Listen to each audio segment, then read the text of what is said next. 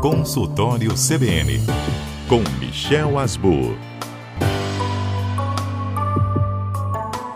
Bom, hoje a gente vai falar sobre o nosso ritmo biológico, o nosso relógio biológico. Por que, que temos organismos tão diferentes um dos outros, muitas vezes morando na mesma região, tendo o mesmo meio ambiente? Como é na que é mesma isso? Casa. Mesma casa.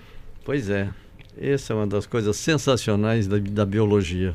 O ciclo circadiano, que acontece com os animais racionais, com os animais irracionais, com os vegetais.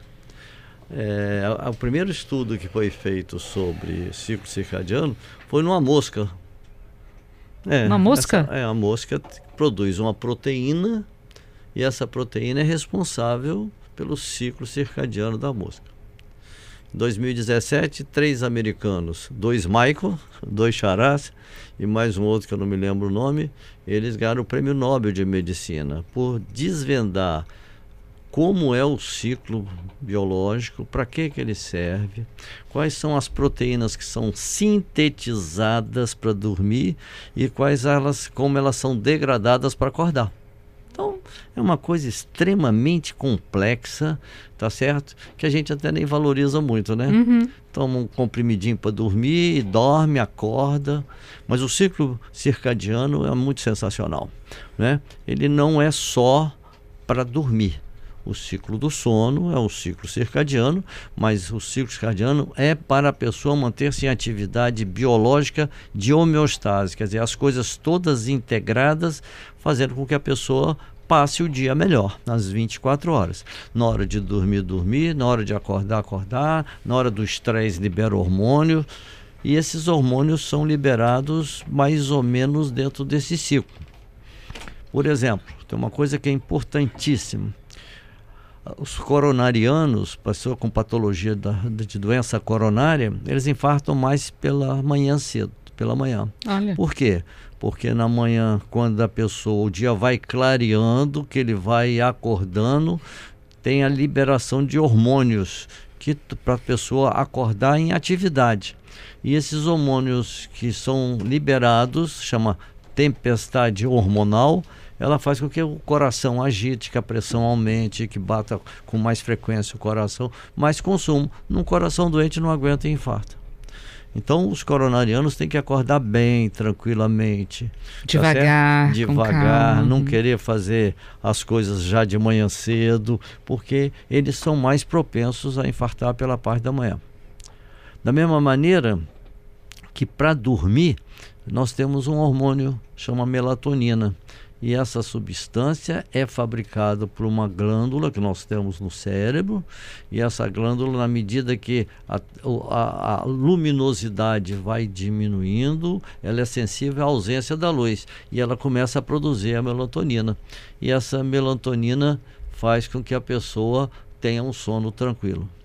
Isso tudo num mecanismo de feedback, quer dizer, vai e volta. Você faz alguma coisa, tem uma resposta que determina outra resposta, etc.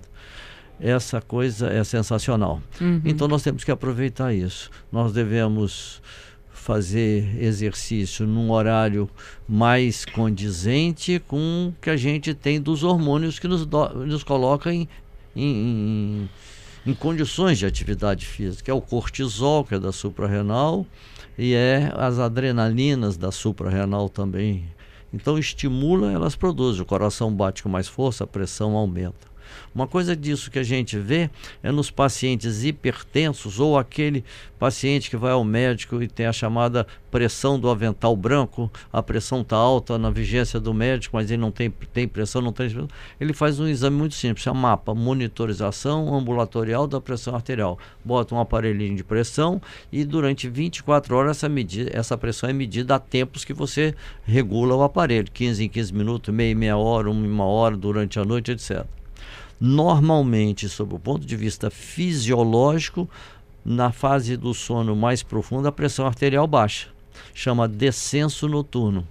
A pessoa que faz a mapa e não tem descenso noturno, ele não tem a pressão alta do avental branco, ele tem a hipertensão, porque na hora que a pressão fisiologicamente teria que baixar, ela não baixa. Então você já sabe que a, o não descenso noturno é E Agora é- vamos combinar que ficar no- usar um mapa de madrugada e acordar de meia e meia hora com aquele aparelhinho ele não precisa apertando. acordar, o aparelho ele é disparado automaticamente Mas na sua quem programação. não acorda, doutor Michel? Tem pessoas que têm sono. o seu braço. É, mas não. não Tem gente que faz. não percebe isso. Não, eles dormem, dormem. Essa, esse método é uma coisa, foi sensacional. Hoje não precisa nem encher me- medida, mapa, medida ambulatória da arterial, medida domiciliar da pressão arterial. O, a pessoa compra aquele aparelho e programa para ele medir a pressão de tanto em tanto tempo, ele está dormindo e está medindo a pressão. A pessoa quando entra no sono profundo, ele não é acordado de qualquer modo, não. Verdade, você pode saber que não é. Ele acorda quando ele tem alguma patologia do sono, Uhum. não é? Uma coisa que é importante, que aí ao contrário, que a pessoa não dorme, tem que, porque é gordo, é obeso, ronca, tem flacidez da musculatura do faringe e ventila mal, ele faz a polissonografia e determina se aquela pressão não vai baixar, se ele tiver a- a- o sono ruim, etc. Então, o ciclo circadiano normalzinho é uma maravilha. E a gente hoje, em medicina, consegue detectar as alterações que tem durante o sono e no ciclo circadiano, e isso nos orienta a tratar muita coisa. Só que nós falamos de hipertensão, de estresse, de eh, ronco, de ah, sono ruim e vai por aí afora. Uhum. O Gerson está perguntando o seguinte: ele diz que hoje se fala muito em suplementação com magnésio nas diversas formas para ajudar no ciclo do sono. O magnésio é um, é um eletrólito, é um- uma substância extremamente importante no nosso organismo. E ele, principalmente, ele é o segundo íon dentro da célula. Então, ele é de importância capital.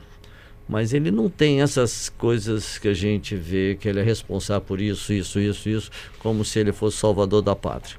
Ele faz parte de uma engrenagem em que você, por exemplo, pessoa que está com potássio no organismo baixo. Se você repõe potássio, mas ele estando com magnésio baixo, o potássio não vai ser absorvido. Então, quando você repõe potássio para um paciente que por qualquer motivo perdeu, uso de diurético, vomitou, teve diarreia, seja lá o que for, nós temos que fazer magnésio também, porque senão o potássio não entra no organismo. Então tem essas propriedades. Mas ele resolveu os problemas. Agora tem um, um sabão de espuma para banho que diz que ele tem uma concentração alta de magnésio e diz que é um relaxante. Se botar tomar banho de espuma com aquele sabonete com magnésio sai sem dor, sem nada. E é mentira pura. Uhum. E para a gente encerrar, a Jaqueline está aqui dizendo que vai dormir às 10 da noite, acorda às 5 da manhã, 7 horas de sono, né? E às 5 e meia, meia horinha depois que ela acorda, ela já sai para correr. Ela diz que faz isso há 4 anos e que é hipertensa. Ela pergunta se ela pode continuar fazendo ou se ela corre algum risco. Pode e deve. Você deve fazer uma avaliação cardiológica, saber se você tem algum, se é de você é jovem ainda, se você tem algum problema de família, de coronária, você deve ser investigada. Fora disso, você está fazendo muito bem. Sete horas de sono e depois do exercício, não sair em jejum.